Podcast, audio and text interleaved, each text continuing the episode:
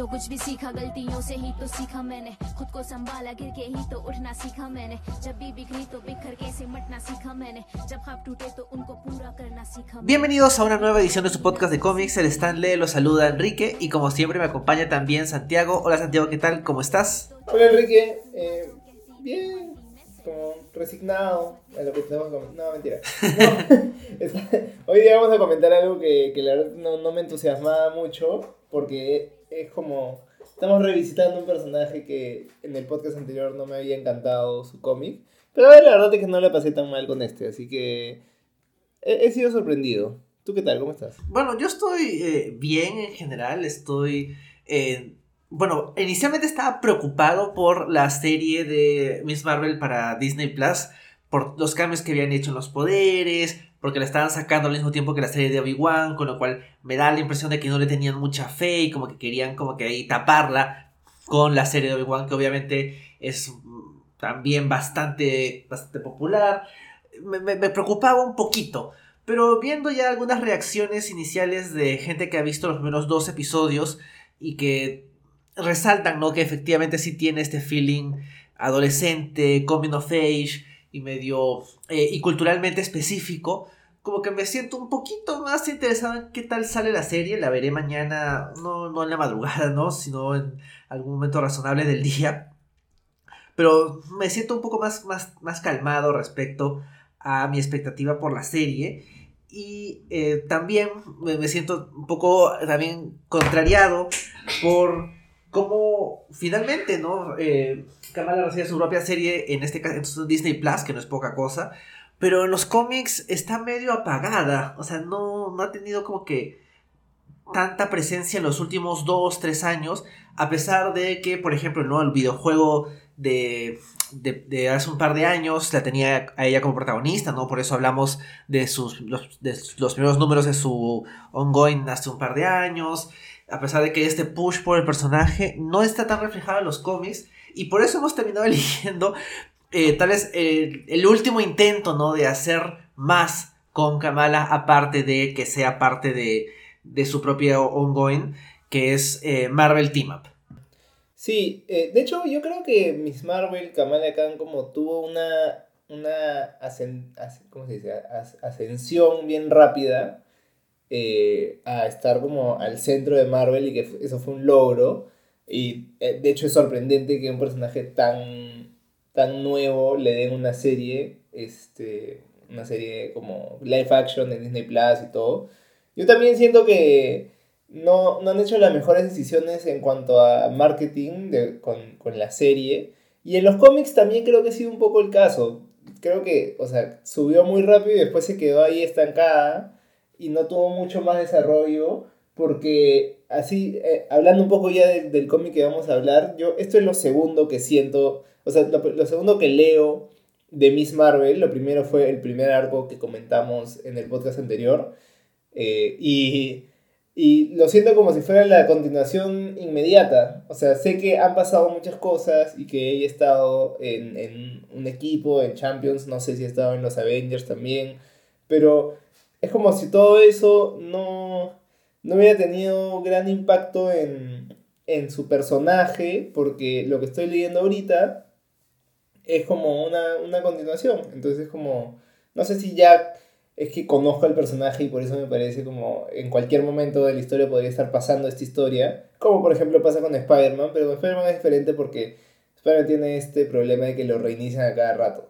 Entonces, acá, no sé, lo, lo sentí por un lado bueno, porque no tenía que saber un montón sobre el personaje para disfrutar este cómic y entenderlo. Pero por- otro lado, mm, me. como. no sé, me, me sorprendió un poco para mal, O por sea, así decirlo. sí hay ahí también un, un tema de cómo este, encaja, ¿no? Esto en continuidad. Pero bueno, ya entraremos en detalle acerca de, del cómic y cómo funciona eh, en un ratito. Creo que para empezar, eh, tenemos que comentar que o sea, el concepto Marvel Team Up es un concepto antiguo, no es una cuestión que han inventado ahora, o sea, es un concepto clásico que se ha utilizado más o menos desde los 70s. Y tradicionalmente, aunque se llamaba Marvel Team Up, es realmente un Spider-Man Team Up. Es eh, Spider-Man y otro personaje. Thor, los Cuatro Fantásticos, los X-Men, este, cualquier personaje random que puedas imaginarte de esa época, probablemente ha tenido un team up con Spider-Man, Cloak and Dagger, Kazar, Ghost Rider, Brother Voodoo, este, Tigra, Daredevil, Dominic Fortune, o sea, son un montón de personajes, desde los más conocidos hasta los más random, han tenido su team up con Spider-Man allá en los 70s. Pero esto, esto siempre ha sido una serie y un concepto que creo que ahí tal vez eh, encaja con lo que mencionabas, ¿no? De cómo eh, Miss Marvel no se siente que está genuinamente en una continuidad, de verdad. Porque es genuinamente el concepto de Marvel Team Up era mezclemos a Peter con otros personajes. Y ya, pues, o sea, todo lo, lo, lo que pasa de verdad en su cómic es secundario. Lo que importa simplemente es esta aventura donde está teniendo, no sé, enfrentándose a algún villano random junto a Havok. Spider-Man y Havok contra el faraón viviente. Qué buena idea, qué divertido. Obviamente que para ese cómic no, no, no, hicieron mucho esfuerzo en hacerlo muy, muy, muy integral a la continuidad. Al punto que eh, el concepto de Marvel Team Up, si bien es más o menos conocido y duró un montón de números, nunca fue demasiado popular. Y yo no sé, nadie probablemente o muy poca gente te va a decir que lo mejor de Spider-Man está en un número de Marvel Team Up de los, de los 70s. Claro, y de hecho por eso a mí tampoco nunca me ha llamado mucho Marvel Team Up. Siempre han sido como historias bastante intrascendentes. Como dicen, no es, que, no es que encaje en un momento de la continuidad y afecte a los personajes que se ven envueltos en, en esta aventura. No es que después de eso Peter nunca volvió a ver la vida igual o, ni siquiera eso, sino que afecte algo de verdad en, su, en su historia. Y tampoco con el otro personaje. Y cuando se encuentren la siguiente vez, muy pocas veces van a hacer referencia a ese Marvel Team Up. Entonces yo siempre, siempre he sentido que incluso en Marvel no le daban mucha importancia a estos cómics y simplemente decían, ah, ya, como que qué, qué team up sería divertido ver. Que sí, efectivamente es divertido ver cómo interactúa cierto personaje con cierto otro, pero más allá de eso no, no siento que, que dé mucho. Y es lo mismo que pasa en, en este cómic que vamos a comentar ahora, que, que es, bueno, en, en, la colección sale como Miss Marvel Team Up, pero el, el título es Marvel Team Up, es el volumen, 9, volumen 4, perdón, del 2019. Y es como, no, no, sé por qué le pusieron Marvel Team Up y no Miss Marvel Team Up, que creo que sí tiene más sentido, o sea, no sé por qué han, vuelto a usar el mismo título de antes.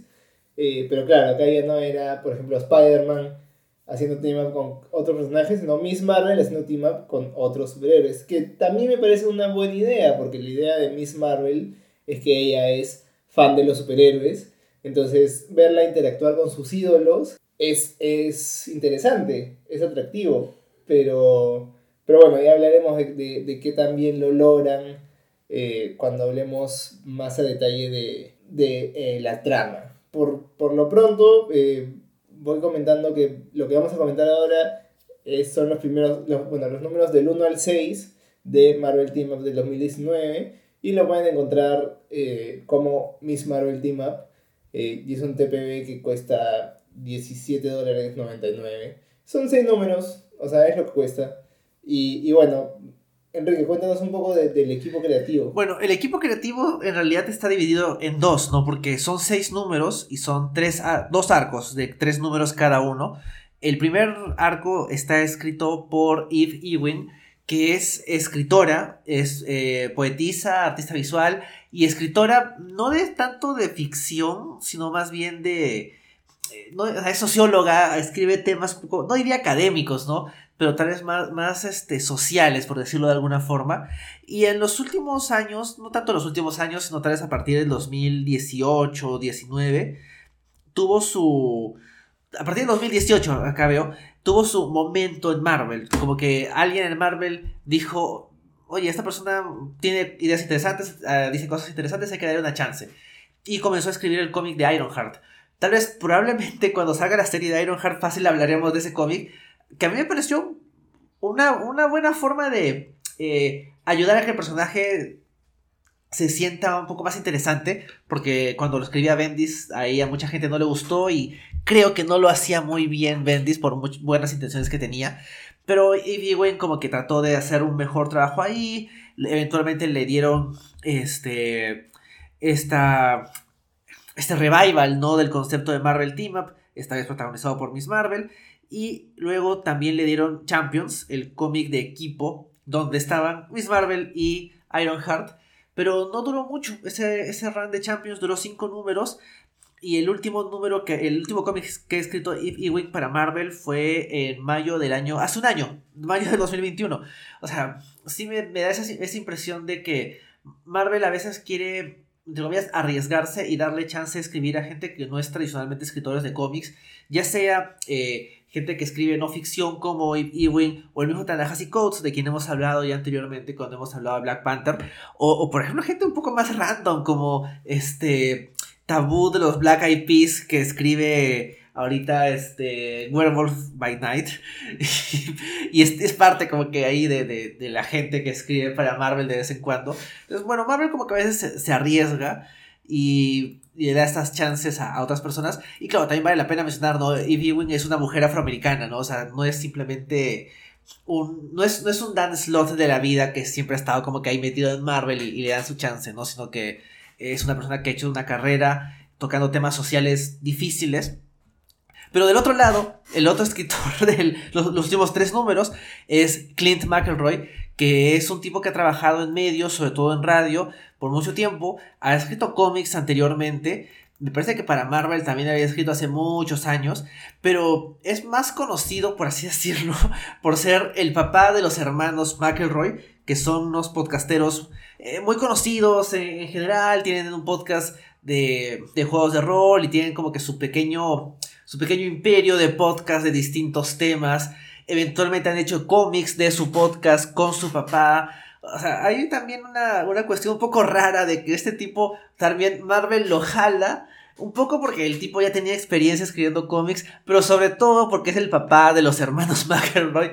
Y de hecho, no es eso no es, esto no es lo único que escribieron en Marvel, también escribieron él con uno de sus hijos eh, un tie-in de War of the Realms, que no estuvo particularmente bueno, pero creo que eso era problema tal vez más del hecho de que era un tie-in de un evento, ¿no? Bueno, sí, los tie-ins no, no suelen ser nada, nada wow. Y, y bueno, el, el, arte, creo que lo podemos comentar cuando, cuando comentemos el arte también eh, en la segunda parte del podcast. Eh, no sé si, si quieres comenzar hablando de la trama. Sí, o sea, como decíamos, el, el, este cómic retoma el concepto de Marvel Team Up de vamos a juntar a Spider-Man con alguien más. Y más o menos como que sobreentiende que es una especie de, de pase de la antorcha, ¿no? O sea, eh, obviamente, Spider-Man es un personaje claramente establecido. Peter no necesita ayuda para, para vender libros, pero sí hay una sensación de que ya, pues, ah, eh, el momento de, de, Peter como el chico joven del universo de cómics de Marvel ya pasó. Hay que pasar la antorcha a alguien más. Y la figura, claro, hay dos figuras obvias, si es que ves entre los superhéroes jóvenes actuales, ¿no? Uno es Miles y, y la otra es Kamala. Y creo que prefirieron no usar a Miles, en parte porque tal vez no habrán sentido de que mantenerlo como un cómic de Spider-Man, sea cual sea el, el Spider-Man del que se trate, no era tan interesante como pasárselo a Miss Marvel, ¿no? que es un personaje interesante, es un personaje también relativamente nuevo y te deja esa sensación de que esa era la intención, ¿no? Vamos a tener una primera, un primer arco donde interactúan, cambian literalmente de, de cuerpo y este, tienen momentos memeables. Y ese es como que el, el, pase de la antorcha, ¿no? Peter ahora le encarga a Miss Marvel cargar con el peso de Marvel Team Up. Y el segundo arco es un team up con eh, Captain Marvel, ¿no? Que es literalmente el, el, Carol Danvers, el personaje de quien Kamala no, no toma el legado, porque no es que tengan ese, ese nivel de, de pase de la antorcha, pero obviamente Kamala es fan de Carol y tiene una relación complicada por distintos motivos, incluyendo Civil War 2. Pero hay también una idea, ¿no? De que vamos a... Hay un primer paso, ¿no? Que Peter le dé el, trabajo a, a, Miss Marvel de encargarse de su legado de Marvel Team Up y luego que Carol sea quien continúe ese, ese camino con Kamala porque es claramente, son personajes claramente vinculados. Y tal vez hubiera habido un tercer arco donde ya era como que en este número, no sé, Kamala y Morbius en una aventura contra Vermin, no sé. Y luego el mes siguiente, ¿no? Este, Kamala y Juggernaut en una aventura contra, no sé, este enjambre de abejas nazi. O sea, tal vez esa era la idea, pero, y ya tal vez adelantando opinión, o sea, el primer arco es divertido, pero el segundo arco no es muy bueno. Y yo siento que entre un primer arco que tal vez no vendió mucho y un segundo arco que de seguro vendió menos, Marvel dijo, ¿sabe qué? Hasta acá nomás. Y el cómic se vende como si fuera una miniserie, pero se nota que daba para, tal vez no daba en cuestión de calidad, pero sí daba como en cuestión de concepto para más números. Sí, a mí, bueno, de ahí lo, que me parece raro como de, de partida es que, que sea un equipo creativo por arco. A mí me gusta el hecho de que sean arcos por, por personaje invitado en vez de un número como eran los Marvel Team Ups clásicos. En este número, Spider-Man hace Team Up con la Torcha Humana. En este número hace Team Up con el Capitán América. En cambio, acá son arcos de tres números que me parece la longitud perfecta para contar una historia corta, pero igual algo elaborada. Aunque a veces sí, como se siente que la hacen larga por, por gusto, Eh, pero siento que sí hay una diferencia notoria de calidad entre el primer equipo creativo o el primer arco en sí y el segundo, habiendo en el segundo arco que es con Captain Marvel un montón de, de, de oportunidad para aprovechar y un par de ideas que sí reconozco que, que estaban buenas, pero que no llegan a desarrollar tan, tan bien como, como se esperaba. En cuanto al primer arco a mí me, me gustó bastante, este, no, no bastante. Lo sentí como, lamentablemente, como el problema que he mencionado de Marvel Team Up, que es un cómic intrascendente, es un cómic chistosón, es una historia divertida, ligera, pero al final, o sea, bueno, como, como contaste, es como cambian de cuerpos y cada uno tiene que, que descubrir cómo funciona la vida y los poderes del otro y eventualmente eh, volver a su cuerpo original, pero me molesta que al final este, no se acuerden de lo que pasó, porque e, eso era como la, la gracia de, de, todo lo que ha pasado, es que sea una enseñanza para ellos, porque Kamala comienza con que este, estar en el colegio no me gusta, que quiero crecer, y, y Peter eh, comienza con cuando era joven todo era mejor y me gustaría ser adolescente de nuevo. Y bueno, como que su deseo más o menos se les cumple y tienen la oportunidad de vivir esa experiencia y se dan cuenta que en verdad ellos son felices siendo quienes son, que también parece una, una enseñanza muy buena y que eh, no solo ellos personalmente, sino también de su edad y el momento en, en, su vida en el que están, que es el que les corresponde, pero al final con que no se acuerden de todo lo que ha pasado, me parece como, ya, todo esto que vamos a hacer al tacho. Entonces, eso, eso sí me, me molestó un poco de ese primer arco. Y, y bueno, otra cosa que no, no me ayudó mucho al ritmo fue que en el primer número cuentan la mitad del punto de vista de Kamala y la segunda mitad del punto de vista de Peter, pero pasa lo mismo. Entonces como que ya, es cortito y es ligero, pero no, no quiero leer la misma historia otra vez antes de avanzar. Entonces eso, esas fueron las cosas que me molestaron, por así decirlo, de, del primer arco. Y antes de pasar al segundo, me gustaría saber tu opinión al respecto. O sea, yo también creo que hay una cosa rara en la estructura del primer número, porque, o sea, claro, te cuentan la, la mitad de una historia en las primeras páginas y luego la otra mitad y como que ya te ponen en contexto de, de dónde sale Kamala, por qué está ahí, eh, cómo está desarrollándose el ataque del chacal, pero eso es raro, ¿no? terminaba de leer la historia de, de Peter, que es como empieza el cómic, y me dejaba una sensación de esto está mal contado. Pero no es que estaba mal contado, sino que la mitad de la historia estaba después. Entonces, no sé, bueno, yo lo leí en digital, lo he leído en Marvel Unlimited. Tal vez si lo hubiera leído en físico, podría simplemente como que en el momento de que tú simplemente coges un cómic y revisas las páginas, te das cuenta de que hay más, ¿no? En cambio, en digital no, no puedes hacer eso.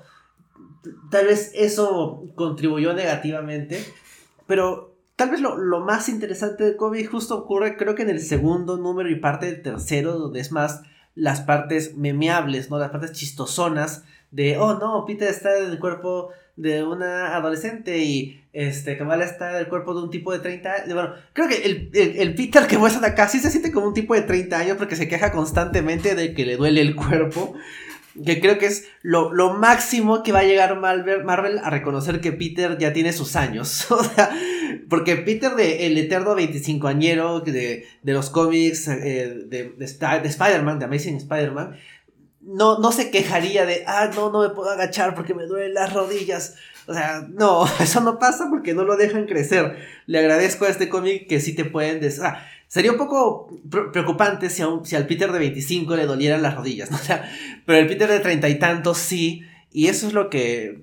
Eso como que le da una, una cosa extra, ¿no? Y sí me da un poco de. no, no sé si pena, ¿no? Pero sí se siente un poco desaprovechado el hecho de que al final todos se olvidan de lo que pasó como que te queda, se, quedan con una pequeña sensación, ¿no? De que haya pasado algo, pero no recuerdan lo importante, ¿no? Y no sé, o sea, eso no me, no me terminó de gustar, pero sí algunos, y más allá de los detalles memeables y el tema del cambio de cuerpo, sí algunos otros detalles más o menos interesantes en la, en las cosas que hacen los personajes, ¿no? Por ejemplo, toda esta insistencia en continuidad, ¿no? Claramente de que Peter este, ya no es doctor porque perdió su doctorado por haber plagiado a, Otto Octavius y las referencias a Superior Spider-Man y cómo Peter ya estaba preparado en caso hubiera este, alguien tratando de robarle el cuerpo. Son cosas que claramente Ify Wing ha leído o ha trabajado con los editores de, Spider-Man para poder completar y, y, hacer que todo encaje, ¿no? Porque,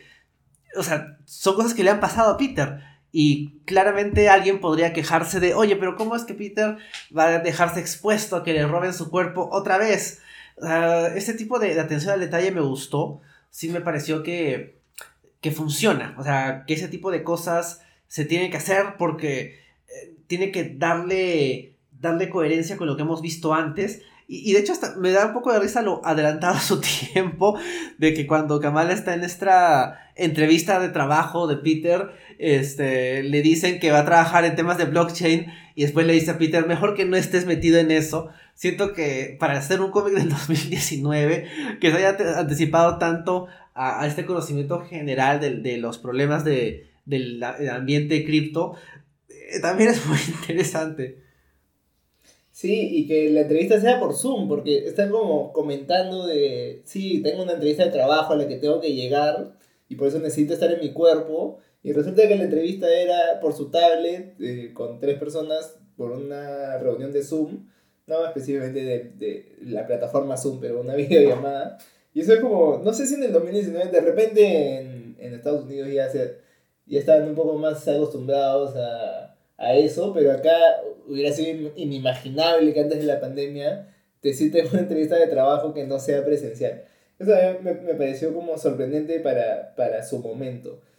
Y a mí también me gustó el, el detalle, la continuidad que presta atención en este cómic, porque también la solución a estar en el cuerpo del otro fue por algo que acababa de pasar en el cómic de Amazing Spider-Man, de que en, en, el primer arco, que creo que también hemos comentado en el podcast, este, hay como, por, por un experimento del, del Dr. Connors, Peter se separa en, en, dos cuerpos. Entonces, con ese, con ese mismo aparato es que logran eh, hacer el cambio de nuevo acá. Entonces, dije, ah, man, Es, en ese momento dije, este cómic sí se está concentrando en respetar la continuidad, en tener sentido en un punto específico de la historia pero al final, con cómo termina de. Ay, ay, y al final se, se olvidaron de todo.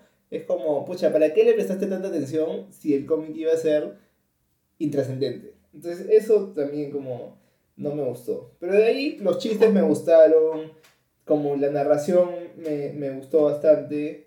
Entonces, sí, como, como un cómic ligero, tres números para si quieres leer a Kamala con un personaje que ya conoces, eh, está bacán. El segundo arco, en cambio, no sé qué tanto. O sea, yo dije, ah, ya, Captain Marvel, bravazo. Eh, pero la verdad es que no, no lo sentí tan bravazo. ¿ah? Me costó mucho más meterme en el cómic y leerlo y querer llegar al final que en el primero que, que, era más ligero, más rápido, más ágil. y creo que mejor escrito y dibujado también, pero eso comentaremos después. Sí, o sea, creo que es, es como que una. Esta idea constante de, de Marvel, de ya regresa este, eh, Marvel, el Capitán Marvel original, ah, pas- pasó en Secret Invasion, pasa acá. Creo que ahorita también están ticiando que regresa. No estoy seguro si ya regresó o si ya se demostró que no iba a volver. Que es, o sea, obviamente en los cómics nadie está muerto realmente. El único que se mantiene muerto es el tío Ben. Y, eso, ¿no? O sea, recuerdo cuando la, cuando la frase era los únicos que se mantienen muertos son el tío Ben y Bucky. Y bueno, solo queda el tío Ben. Eh, pero o sea, me, me- me deja esa sensación de que la muerte de Marvel es tan impactante y tan significativa. Y Marvel siempre juega con esto de que vuelve. Que veía las portadas de este arco, de, este segun- de esa segunda mitad. Y decía, obviamente no va a volver, ¿no? No va a volver en un Marvel Team Up de una serie que cancelaron acá- apenas acabó este arco. Entonces, ¿cuál es la excusa? Y que en realidad sea este eh, Walter Lawson, el, el humano a quien Marvel suplanta cuando llega a la Tierra, el que ha vuelto. O sea, como giro es más o menos entretenido. Es como que, ah, esto no me lo esperaba. O sea, esto es más o menos ingenioso. También implica cierta continuidad rebuscada. Pero no está mal. Y eso es todo lo bueno que puedo decir de esa parte. Porque en general estos, estos otros tres números, eh, la parte de los Kree, eh, bueno, no, está, no es terrible. Más tiene su, su gracia, ¿no? Todo lo, especializados que están cada uno de los comandos Kree.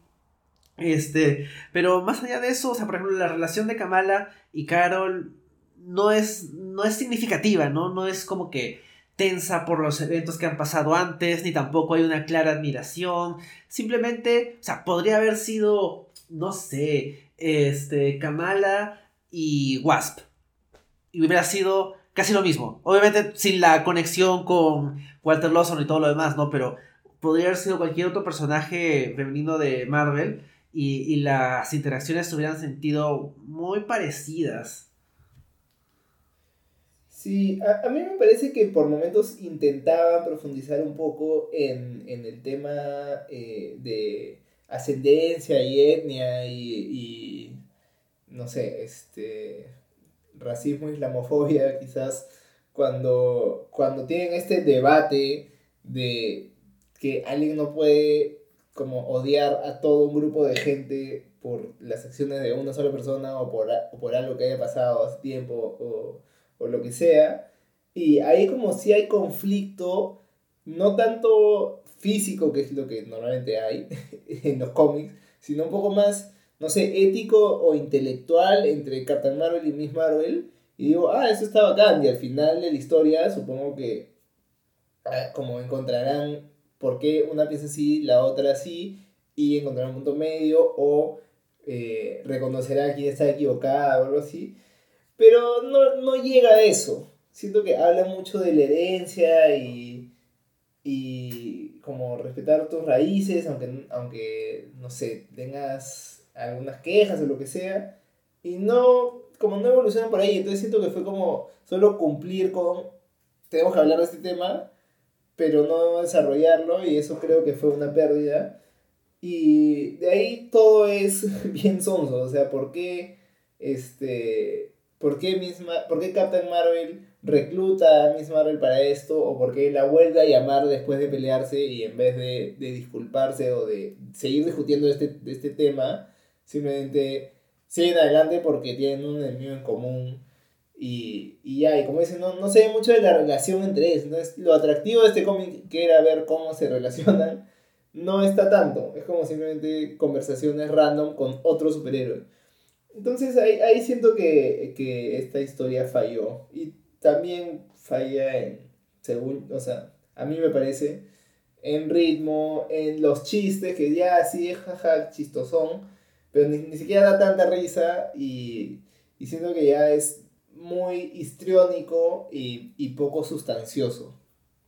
Sí, o sea, tiene, como dices, no esta idea de hablar acerca del prejuicio y todo lo demás, pero no, no termina de, cuajar, ¿no? O sea, por lo menos en el primer arco había este momento donde eh, la gente maltrata a Peter mientras Peter está su conciencia en el cuerpo de Kamala. Y él como que reconoce, ¿no? Pucha, a mí me, me buleaban en el colegio, pero no así. Como que sé que esto es diferente y se siente peor. Que es una observación válida, ¿no? O sea, lo que puede haberle pasado a Peter es muy distinto a lo que le pasa a Kamala. Y eso me parece interesante. Pero ya después de hacer ese contraste con los Kree y cómo Lawson ve a los Kree, ahí ya no, no sé, no, no me cuadra, no, no lo hacen bien. Y en general el diálogo es bastante me, o sea, no pasa nada. Y, por ejemplo, ¿no? Que la conclusión sea el tipo diciendo, sí, mi, mi, mi, alias era como que de una persona que no tiene, no tiene propósito, pero ahora ya tengo un propósito. Yo lo siento como que, que ha salido de la nada, ¿no? E incluso el conflicto de, de Kamala y Carol acerca de qué van a hacer y cómo van a tratar estas circunstancias no se siente tan genuino, también se siente como que las posturas han sido asignadas más o menos al azar. Ella va a estar a favor y ella va a estar en contra. Sí, y, no afecta tanto que estén a favor o en contra, porque no es que una se esfuerza en cambiar la, no sé, no, cambiar la opinión de la otra o, o detenerla como físicamente o nada, simplemente están juntas todo el tiempo y su objetivo es el mismo y es como, oye, pero no haces esto, no, ya, pero sí, hay que hacer esto, ah, ya. ¿Y dónde quedó el conflicto que estaban armando? ¿O dónde quedó la, la cooperación? Siento que no hay ninguna de las dos.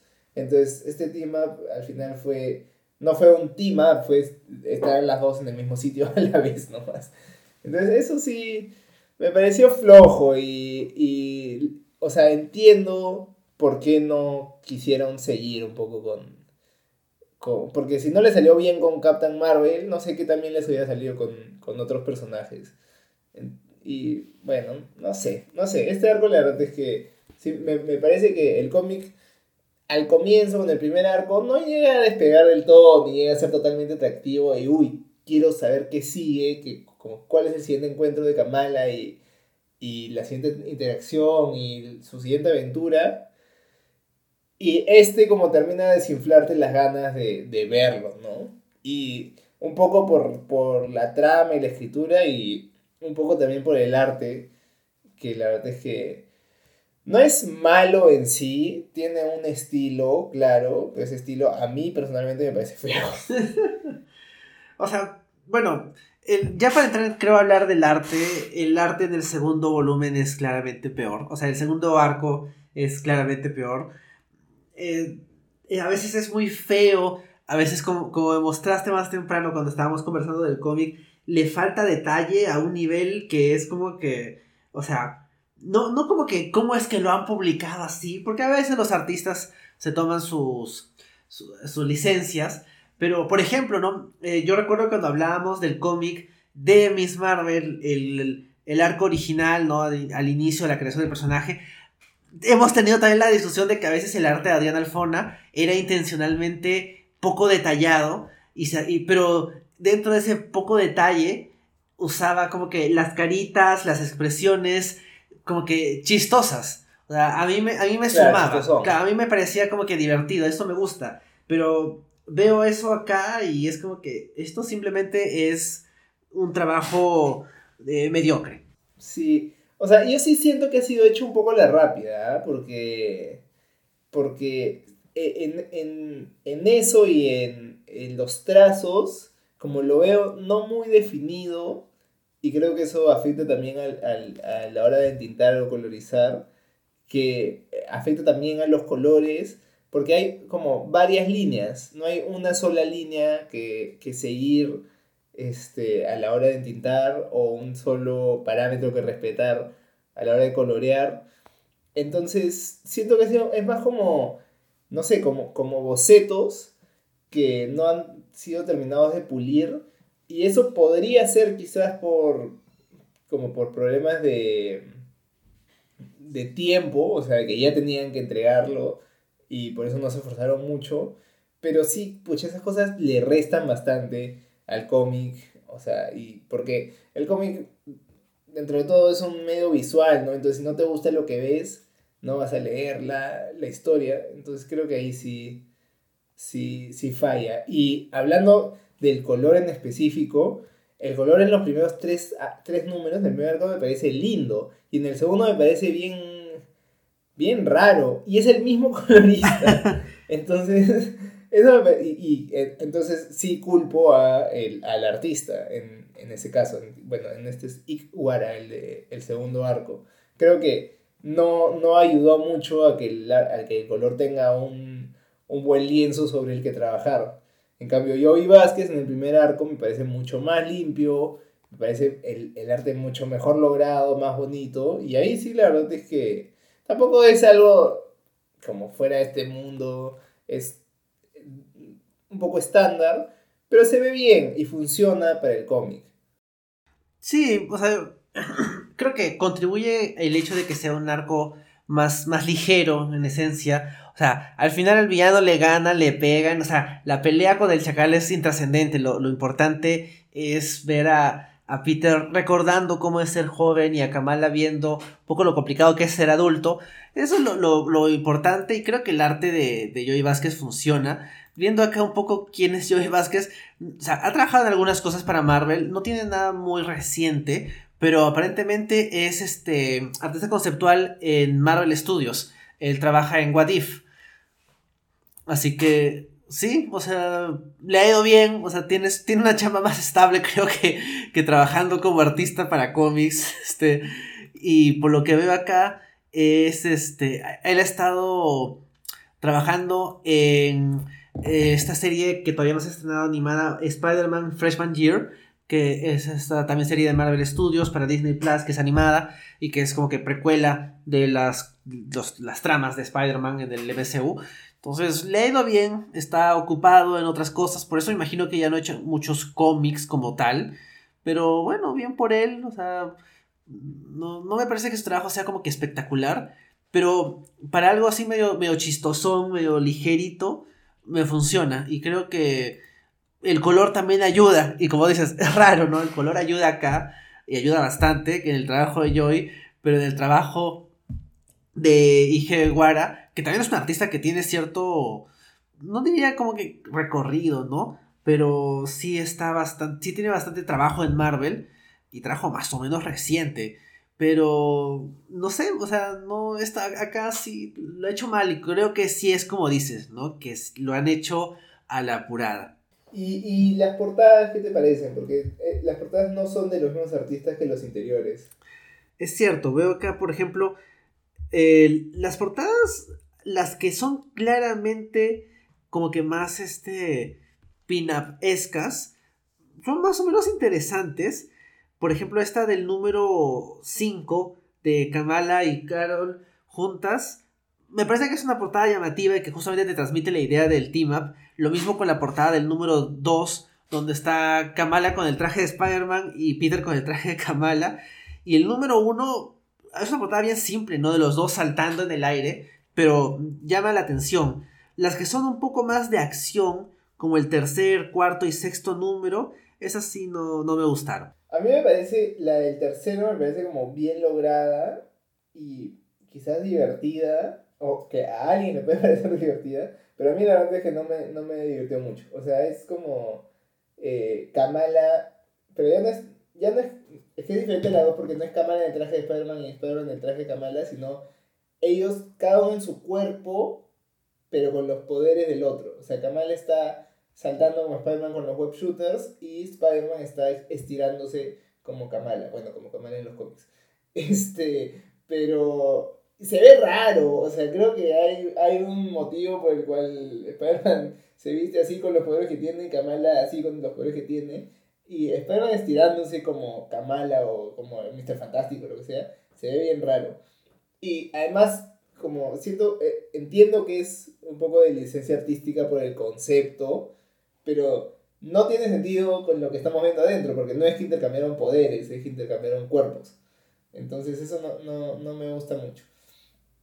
Y, y bueno, de, del otro arco también me parecen como bastante, bastante estándar, pero ninguna de las dos, o sea, ninguna de las portadas creo que me gusta tanto como, como el arte interior del, del primer arco. Creo que ahí hay más como cosas que sacar como, como pin-ups incluso, como splash pages o, o, momentos, viñetas que se vea bien, que incluso podían funcionar como portadas, como en la que han puesto en, el, en la edición, en el TPB. En la segunda página han puesto una de, de Kamala haciendo fist bump con, con Spider-Man y el título de Miss Marvel Team Up y como un diseño bastante bacán. Creo que eso funciona mejor para el arco que las portadas de Stefano Caselli, que a mí como artista me, me encanta. No me encanta cómo le hace los ojos a Spider-Man nunca, pero me parece muy, muy buen artista. Pero no, como no refleja el espíritu del interior. Sí, bueno, sí, tienes razón, tienes razón. Y bueno, no sé, eh, ¿sí, Santiago?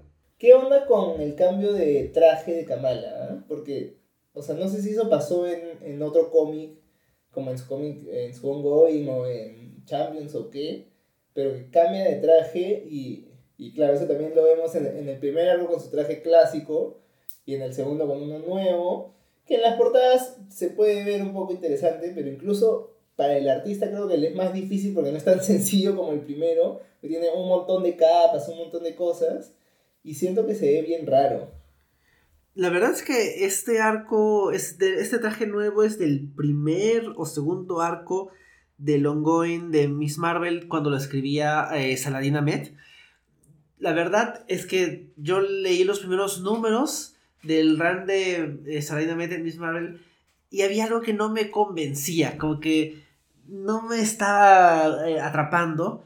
Y luego ah, vino el anuncio, el nuevo traje, eventualmente el nuevo traje se fue, pero no sé, o sea, no me gusta el traje, o sea, era claramente un traje temporal, ¿no? Justo hoy día veía este, que Marvel estaba ticiando un nuevo traje para Spider-Man y es el traje que están sacando para Fortnite. Y es como que este traje es feo, pero bueno, ya, o es temporal.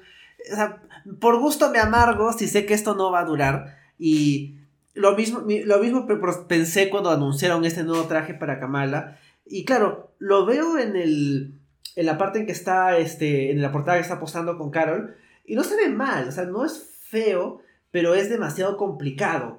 Sea, el traje original, que ahorita no recuerdo si fue diseño de Jamie McKelvey o de Adriana Alfona, pero como, como diseño de traje es perfecto. O sea, es tan bueno que eh, para la versión del MCU lo único que han hecho es como que agregarle un par de líneas, eh, bajarle un poco la intensidad del color, pero no le han cambiado nada más. Porque hay veces que hay trajes que simplemente los tienes que mantener. Y bueno, sí, este tema del nuevo traje también te saca un poco, ¿no? Porque simplemente ya lo tiene. Hay una parte, ¿no? Donde mencionan que su mamá se había olvidado de que ella era, que ella era Miss Marvel por algo que había pasado en su ongoing, pero es lo único que te dan como información de lo que pasaba en su cómic. Sí, por, por, eso también me saltó un poco en, en continuidad, creo, al comienzo, cuando su mamá no sabía, por eso me parecía como si, si fuera continuación inmediata del primer arco, porque como todo estaba igual, y eso sí me molesta un poco, porque si lo estás leyendo como se supone que es un ongoing este título, del número 3 al número 4 cambia de traje sin ninguna explicación y, y es raro. Y bueno, por el, el, arte tampoco ayuda y creo que el traje no ayuda al, al artista. Entonces, si, si, si su problema era tiempo, que tenía que hacerlo rápido, dibujar el otro traje, es más rápido y a mí me parece más bonito y que tiene más sentido también con el personaje y todo. Pero, pero bueno, no, no, sé, o sea, no, no, sabemos por qué lo han puesto, pero la verdad es que no me parece una, una muy buena decisión. Y otra cosa que me molestó también acá, no me molestó, pero me saltó, es que en un momento cuando está con su amigo Bruno en, en las maquinitas, en los juegos, Bruno tiene, no, no llega a descifrar si era su ropa o si tenía una prótesis en el brazo izquierdo y en la pierna izquierda, porque tiene como metal, pero que parece en parte diseño de, de su casaca o de su jean, pero cuando se acerca a su mano no. Y no sé, está bien raro y en el primer no lo tenía, entonces eso también me, me saltó un poco. Dije, ¿algo le pasó a Bruno en, en el brazo? ¿O siempre tuvo ese handicap? Pero no, no sé, me, me pareció raro. O sea, la verdad es que no recuerdo eh, cronológicamente cuándo pasa que Bruno tiene un accidente y termina este, necesitando algo para su pierna. Lo del brazo tal vez sea del mismo accidente, no recuerdo con detalle, pero eso fue eh, en el run de, eh, de J. Willow Wilson, que es hace bastantes, un par de años, ¿no? Mucho antes del 2019. Entonces, no sé exactamente, es un problema, ¿no? O sea, el, el, primer arco se siente que ocurre ahí nomás con el inicio del de, trabajo de Spencer en Amazing Spider-Man, pero el segundo arco es ahí nomás con eh, la serie de Miss Marvel escrita por, eh, por que son cronológicamente un poco más separados en el tiempo. Entonces no queda claro cuándo ocurre cada arco. Y por ejemplo, lo, de Bruno es una de las cosas que más me saltó, ¿no? Porque cuando lo vemos a él en el primer arco está completo, por así decirlo. Pero en el segundo ya tiene las prótesis. Eh, y las prótesis son cosas que yo sé, o sea, sí recuerdo lo de la pierna, porque hay un breve arco hacia el final del run de J. Willow Wilson en que él se va a Wakanda y eventualmente eh, regresa ya con, con las prótesis. Claro, pero creo que ahí también, no sé, de repente es el problema con que la, la no sé, la, la, edición sea como un número después del otro, que se ve como demasiados cambios y que se siente como en, en diferentes momentos de la historia. Entonces, no sé, creo que eso tampoco funciona muy bien para la idea de ver, porque no, no, es, que, no es que para el team up tenga que ser uno inmediatamente después del otro, ¿no? No, no es que Kamala una semana se va a juntar con uno, con un superhéroe y a la semana siguiente, literalmente en su vida, se va a juntar con otro. Puede pasar tiempo, pero se siente raro como pasar del número 3 al número 4, donde se supone que a veces no pasa ni tiempo, o a veces pasan días, no sé, y veamos las cosas tan diferentes. Entonces, no sé, o sea, en general me pareció que, que después de este segundo arco es que Marvel se dio cuenta, ¿sabes qué? Ahí nomás, no, no hay que seguirlo. Lo que me parece una pena porque, porque sí me parece interesante ver a Miss Marvel juntándose con otros superhéroes. Y justo acabo de ver también esta imagen que me decías, ¿no? Donde sale Kamala y al, fondo salen distintos personajes, ¿no?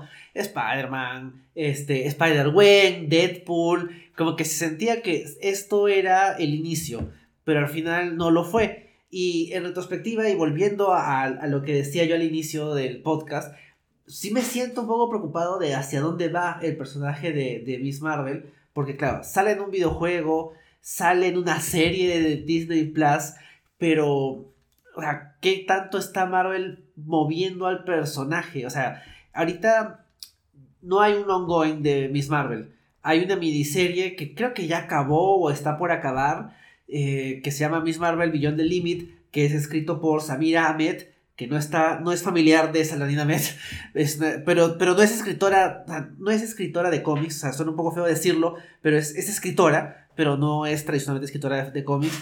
Entonces siento que, Marvel como que quiere seguir teniendo el personaje ahí, pero si no le da un ongoing, si no le da un equipo creativo constante, el run de Saladin Ahmed duró 58, 58, digo 18 números, que no es mucho.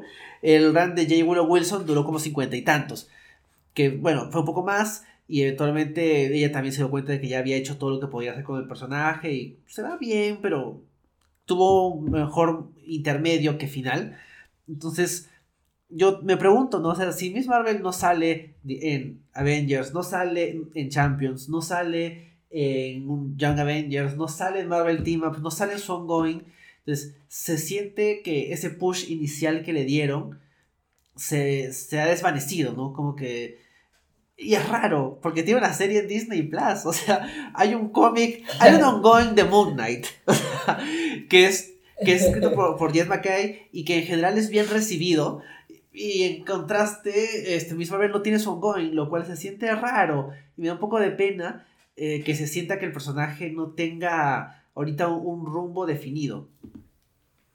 Sí, creo que es un poco peligroso incluso para Marvel que le está adaptando a otro medio, porque creo que lo, por el motivo por el que normalmente no adaptan a personajes tan nuevos es porque las historias como base son limitadas. Y todo bien con que hagan, no sé, películas con, con ideas originales, nuevas que no se hayan visto antes en los cómics, pero sabemos que así no funciona tanto la, la industria de, de, del cine basado en cómics, porque se tienen que ir un poco a la segura y saber, ya, esta historia funcionó, hacemos esto en, en las películas o en las series. Pero si en la serie de Disney Plus van a contar el origen de Kamala y cómo llega a ser una superheroína. ¿Qué van a contar en la segunda temporada? O sea, e, eso es lo que a mí me, me, preocupa un poco, que se les acabe el material como de fuente para seguir contando historias de este personaje que, que como dices, ha, ha, hecho el salto ya al, al, bueno, a la pantalla chica, pero preocupa un poco su, su futuro en los cómics. O sea, a mí me parece raro que no tenga ongoing ahorita. Normalmente Marvel saca el cómic para que la gente lo compre cuando está saliendo la serie. Y ahora, no sé, yo lo veo como una oportunidad desperdiciada y quizás sea la oportunidad de seguir desarrollando el personaje y no lo han hecho. Sí, y tal vez creo que es un problema más a, mayor escala de, de cómo aprovechas a tus personajes que quieres hacer populares en otro medio. Porque, por ejemplo, cuando salió Hawkeye, no había, no hay serie, no hay ongoing de Hawkeye. Había salió una miniserie de Kate Bishop, eh, más o menos al tiempo que salió la serie, y más o menos como que eso fue todo, e, eso fue todo básicamente. En, en cambio, por ejemplo, ¿no? en el caso de Scarlet Witch, Scarlet Witch no tiene nada, a pesar de que WandaVision fue la primera serie de, de, del, del MCU en Disney Plus, y, y, Wanda no salía en ningún lado, y Vision tampoco, ¿no? Pero digamos que es un poquito más secundario. Entonces, sí, te, sí me deja una sensación de, ah, hay personajes que tú quisieras promover por distintos motivos, ¿no? Porque obviamente a, a, a, Kamala no solo hay que promoverla porque es un buen personaje, porque va a salir en televisión, porque va a salir en videojuegos, sino porque también tiene un valor representativo muy importante, pero no la sacan en ningún lado, eh, no sale en nada, y ahorita se siente como que está ahí más o menos, más o menos perdida, ¿no? Por ejemplo, ¿no? Ahorita hay un, hay un ongoing de She-Hulk que no es como que wow, pero existe. O sea, existe como ongoing. Durará hasta agosto, quién sabe. Pero con suerte durará por lo menos hasta que salga la serie y la gente pueda comprar el TPB y ver que hay un. Va a haber un segundo TPB porque ya está en el número 7, ¿no? Digamos. Eso es bueno. Eh, como decía, hay un ongoing de, de Moon Knight. Eventualmente va a haber, no sé, este, cuando salga Secret Invasion van a sacar algo sobre Scrolls, pero cuando toque Ironheart, por ejemplo, va a haber algo de Ironheart en publicación o tal vez no. Eh, también me deja esa sensación de, de que tanto genuinamente hay una estrategia. Se supone que Feige ya controla Marvel Comics, ¿no? Entonces, no sé. O sea, ya está una conversación para otro día. Y, no sé, si quieres ya podemos pasar a, las recomendaciones. Bueno, están difíciles las recomendaciones. ¿eh? No, la verdad es que no sé qué recomendaría. O sea, la gracia de Marvel Team Up es un poco ver qué, qué superhéroes te interesa ver como interactuando. Entonces, si te interesa ver Team Ups, es buscar Marvel Team Up y pones como el nombre de superhéroe 1, el nombre de superhéroe 2 y lees ese cómic, que es un cómic normalmente de 24 páginas, así que no te toma mucho tiempo. En cuanto a este cómic, yo no sé si lo recomendaría. Creo que sí recomendaría los primeros tres números. Me parecen divertidos, chistosos, ligeros y como perfecto punto de entrada para un personaje que, para una persona que quiere ver a Kamala Khan con otro personaje porque todo el mundo ama a Spider-Man y todo el mundo lo conoce y aunque no lea sus cómics sabe quién es y, y, y puede disfrutarlo. Pero no sé, Captain Marvel, por más de que tenga un montón de fans y todo, en este cómic no tiene una gran participación. Así que el segundo arco, y como no lleva nada, no lo recomendaría tanto. Y bueno, Miss Marvel, pucha, cuando hablamos en el primer podcast de Miss Marvel, no, la verdad es que no me gustó ese arco, así que no sabría qué recomendar, pero tú que creo que has leído más fácil si podrías recomendar algo por ahí. O sea, yo creo que si les interesa Miss Marvel, sigan leyendo el run de J. Willow Wilson, que de hecho es este. O sea, no es hincha de la selección peruana, pero le interesa mucho el fútbol peruano. tiene una cuenta de Twitter que es solo para hablar de fútbol, aparte de su cuenta de Twitter regular. Es hincha de. ¿Cómo se llama este tipo? Este, Raúl Ruiz Díaz, porque juega en un equipo americano. Y, cuando, Gareca hizo el anuncio de quiénes estaban convocados, puso un tweet como que, pucha, qué pena por, por Raúl, ¿no? Entonces, como que fácil va a estar celebrando o, triste por nosotros el lunes próximo. Pero, o sea, yo se recomendaría que sigan leyendo ese run, porque es ahí donde está lo, bueno del personaje, ¿no? De ahí en, en, cómics de equipo como que se va perdiendo un poco, pero bueno, o sea, si quisieran ver a, a interactuando con otros personajes, a mí me gustó la etapa de Champions escrita por Jim Sub. No tanto la parte inicial escrita por Mark Waid y la parte escrita por Eve Ewing no la llegué a leer, pero la parte de Jim Sub que era más, más enfocada en temas un poquito más de eh, fantasía, no tanto eh, superheroicos tradicionales, me gustó. Hay también una parte en que Miles hace un pacto con Mephisto, lo cual puede traer recuerdos traumáticos para, para algunos, pero nada tan destructivo como, como lo de One More Day.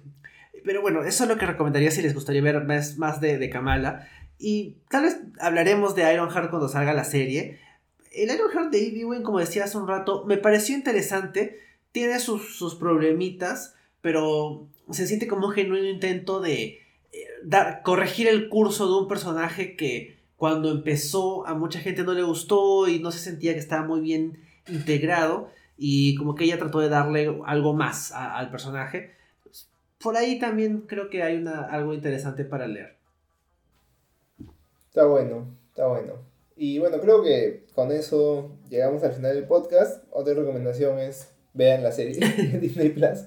Este, nosotros la veremos. Yo no sé cuándo lo voy a ver porque es verdad que hoy wan me llama más. Pero bueno, tengo tiempo para ver más de una serie en Disney Plus. Que es lo que normalmente me molesta en la plataforma, es que solo hay una cosa para ver en la Pero bueno, me, me, da gusto que haya, que haya una más. Y creo que con eso nos despedimos y nos escuchamos en dos semanas para seguir hablando de cómics. Enrique, cuéntales a nuestros oyentes dónde encontrarnos. Pueden encontrarnos en Spotify, Evox, Google Podcast, Apple Podcast y Anchor como el Stanley y nos pueden encontrar también en Instagram como el Stanley Podcast. Así que búsquenos ahí, estaremos de regreso en un par de semanas para seguir hablando de cómics. Hay varias cosas, o sea, veo como que el calendario tentativo que, no calendario, como que la lista de cosas que salen este año y hay bastante agosto sobre todo lo veo bastante lleno. Pero bueno, ya estaremos de regreso en un par de semanas para hablar de otras cosas antes de que nos toque seguir hablando de Marvel. Así es, se vienen cositas, gente. ok, con eso llegamos al final. Nos escuchamos en dos semanas. Adiós. Adiós.